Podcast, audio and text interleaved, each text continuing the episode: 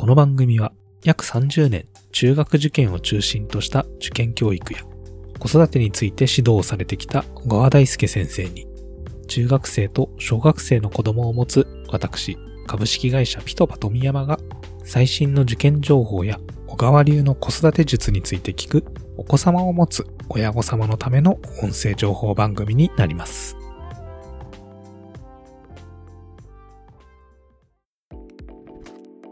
こんにちは、ピトパ富山です。今回はリスナーの方からのお便りが届いておりまして、中学受験に関する夫婦間の温度差がある場合というお悩みの質問でした。この問題は中学受験をする家庭に非常によくある問題のようなのですが、根本的な原因やその解決方法、そのあたりについて詳しくお話をしていただきました。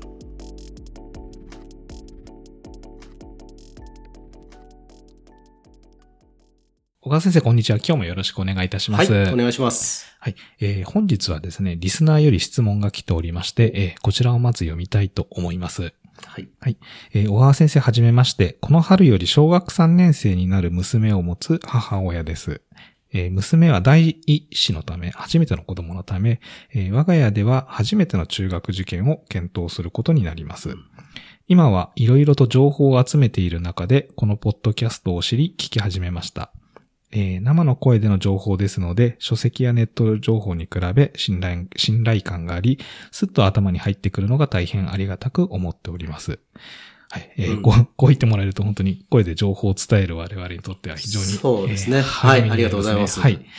えー質問のところですと、えー今回は、えー我が家の受験事情についてアドバイスをいただきたく勇気を持って投稿いたしました。はい。はい。えーそれは夫婦間での中学受験に対しての考え方の違いです。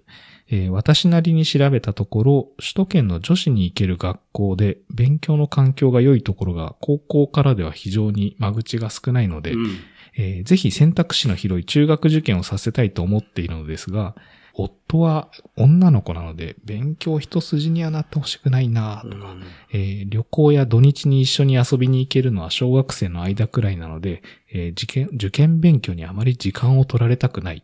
はい。はい。えー平日は仕事が忙しいので、宿題を見たり、送り迎えは協力できないといった理由で、うんまあ大反対と言わないまでも、えー賛成とは言い切れない状態です。はい。このような場合でも、夫の同意を得ずに中学受験に進んでしまっても良いものでしょうかと、えーまあなるほどえーはいなかなか難しい問題もあるかなと思いますが、はい。いかがですかね。そうですね。えーと、大きく二つの話題ですよね。あの、首都圏の場合、今、特に女の子は高校受験を考えたときに私立のね、え選べる学校ががどんどん減っていってるので、その中高一貫校が高校からの受験を取りやめていってる学ー校がねそうで、すよね。えー多くて、まあ特に豊島ヶ丘が辞めるっていうのは一つ大きなはい。トピックになっていますね。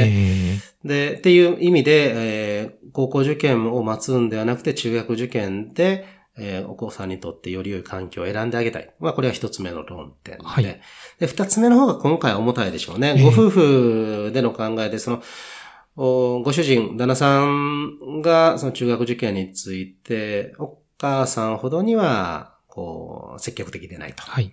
いうところで、お母さんの方を一人でリードしていいもんかどうかというところだと思うんですが、あの、まあ、一つ目の方ね、ちょっとじその女子の学校事情っていうのは、はい。その公立進学を選ぶ場合のメリット、デメリットとかいう話もちょっと混じってきてしまうので、はい。えーこのね、ご相談くださった方のように、近隣でお子さんが通いやすい、もしくは通わせてあげたいと思うええ。学校候補っていうのは、小学校の時点でええ。早めに調べ上げてつまり公立進学を考えていたとしても、え小学校の時点でまずは選択肢をちゃんと調べた上えで、えで、受験するか、それとも高校受験を選ぶのかっていうのを選ぶ方がいいと思うんですね。なるほどですね。はい。うん。これはまああの、特に首都圏事情としては、その、公立中学進学であったとしても、ええ小学校の間に高校受験事情は知っておく。これはおすすめで、お母さんはこの点はよくされていると思いあます。はい。で、その上でこのお父さんなんですけど、特に女の子さんの場合ね、父親の方がこう、溺愛するというか、ええよく見えるか可愛がりたがるために、で、手元に置きたがるという傾向があって、もうあんまり頑張らなくていいと、勉強しなくていいと言っちゃう、お父さん未だにね、まだいるようですね。そうですね。はいええーで、まあお母さん方の方はね、あのーより同性ということで、ええ世の中の変化を冷静に見てらっしゃるえと思いますけど、はい。現実問題もこの子供、今小学生の子供たちがはい社会に出るときに、えー男子だ女子だと言ってる場合でははなくて、。いえ一人一人自立した社会人として生きていきながら、えうんうんえーパートナーシップを築いていける。そういう力は必要になっているので、ええ学ぶことを本人がね、嫌がってないんであれば、チャンスは奪うべきではないんじゃないか。あ、それはまず、はい、前提としてて僕の考えはい。です。で、その上で学びの選択肢が中学受験なのかどうかっていうのは、あくまで選択肢だとはい。いうことなわけですよ。で、誰にとっての選択肢かというと、はい。もちろん第一にと、第一義的には本人、子供本人の人生の選択肢。はい。でも、お第二点として、小学生の場合、その選択肢というのは結局親がええいくつかより優った中で子供に見せていくことになるので、はい。これは家族の中で話し合いを経た上でええ提示していかないと非常にまずい。なるほど。まあ、やっぱり、このリスナーさんのように、夫の夫婦間で、こう、意見がぶつかっていることだとなかなか大変ですね。そうですでね、えー中学受験するのかしないのかっていうテーマで会話すると大体うまくいかないんですよ。はい。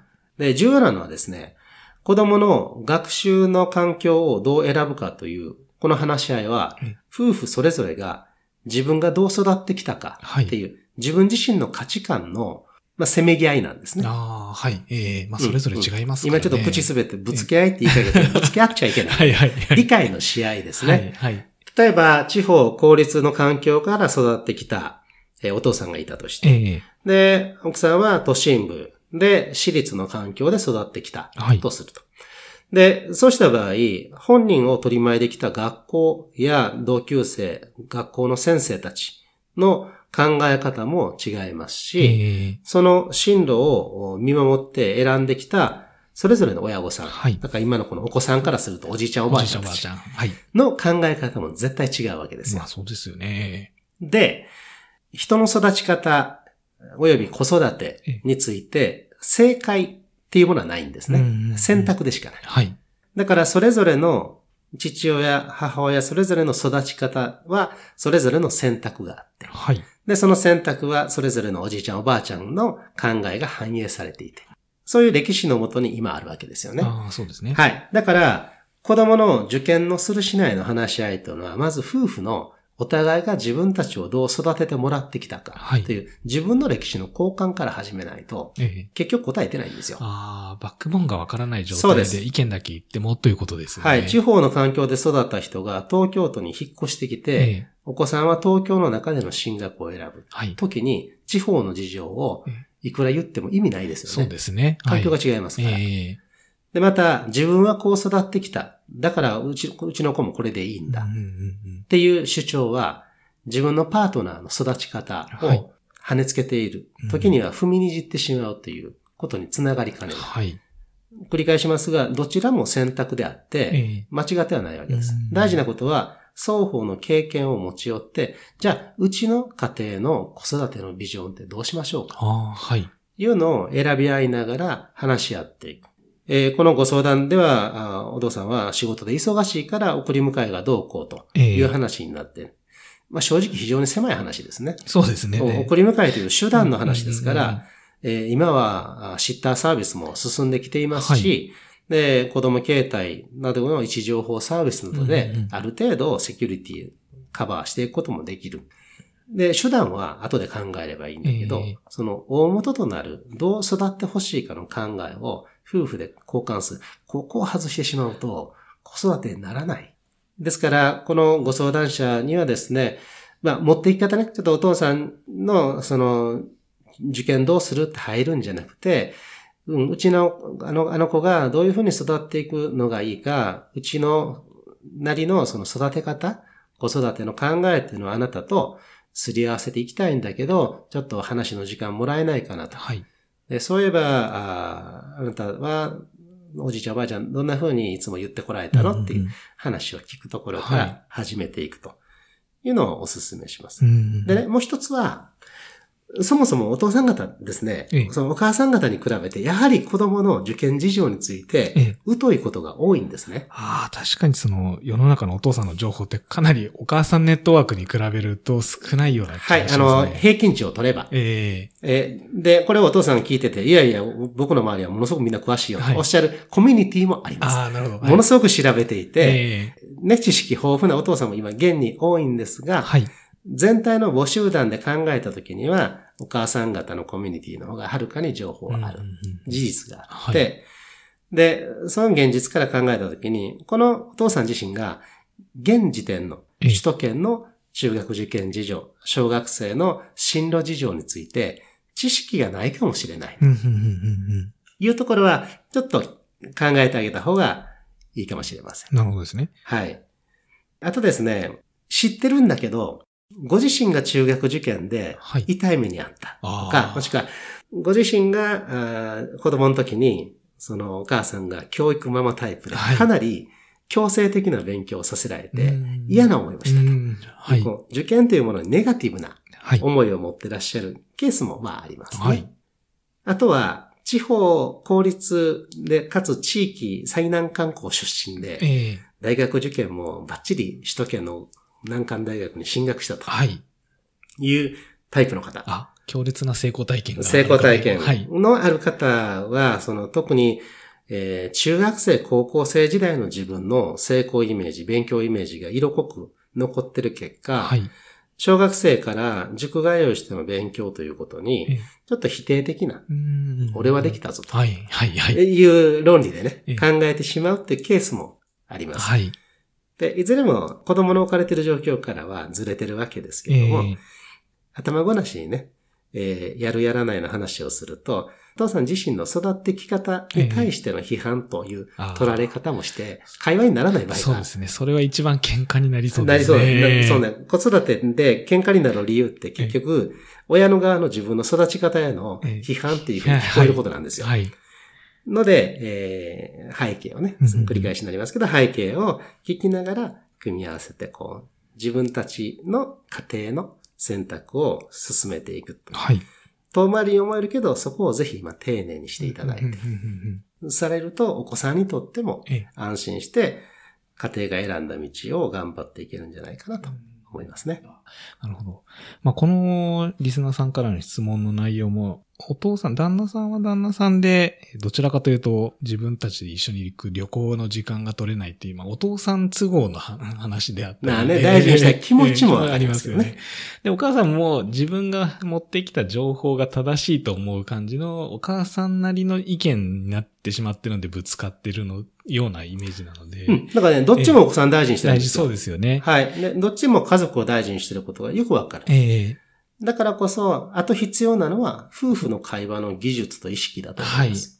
わかりました。では話し合った上で、えーまあお互いの考え方っていうのを理解を深めて、で最終的にはやっぱり子さんが一番どういうふうに育ってほしいかっていうところを話し合うっていうような感じですかね。そうですね。ちょうど、あの、僕の本で、親も子も幸せになれる初めての中学受験。という本があるんですけど、あはいさらに今回のようなご相談のケースね、えーに当たるような、夫婦でどう会話していけばいいか、はい考えがずれている時にどう向き合えばいいか、という事例やあアプローチの仕方、いろいろ詳しく書いてある本があるあんで、はい。まあ、図書館でもその本屋さん立ち読みでもいいんでええ、ちょっと見ていただくと、整理をしていく一つのきっかけになるんじゃないかなとなるほ思います。どですね。はい。わかりました。ありがとうございます。はい、ありがとうございます。えー今回は中学受験に対する夫婦間の温度差についてというリスナーからの質問でしたが、一つは中学受験をするかどうかという観点で話を切り出すと良くないという話でした。大切な点は、夫婦の子供時代の学習に対する価値観が異なるので、双方の価値観や子供時代の過ごし方についてお互いをまずよく理解し合うこと。2点目としては、特に首都圏の女子の場合、公立進学を目指す場合でも、しっかりと近隣の中学校のことを調べる、高校受験の状況を調べる、といったことをした上で、近くの公立中学に通うメリット、デメリット。中学受験をして別の中学を目指すことのメリット、デメリットの情報を集めること。それをした上で我が家の子供にはどういった学習環境を用意してあげるのが良いのかということを話し合う姿勢が大切というお話でした。まあ決して中学受験をするということが唯一の選択肢ではないということを念頭に置いてお話をされると良いのではないかなと思います。さて、この番組では子育てや中学受験を中心とした勉強について取り上げてほしいテーマや今まさに悩まれている疑問などを募集しております。番組説明欄にあるお問い合わせからお気軽にご投稿お待ちしております。今日も最後まで聞いていただきありがとうございました。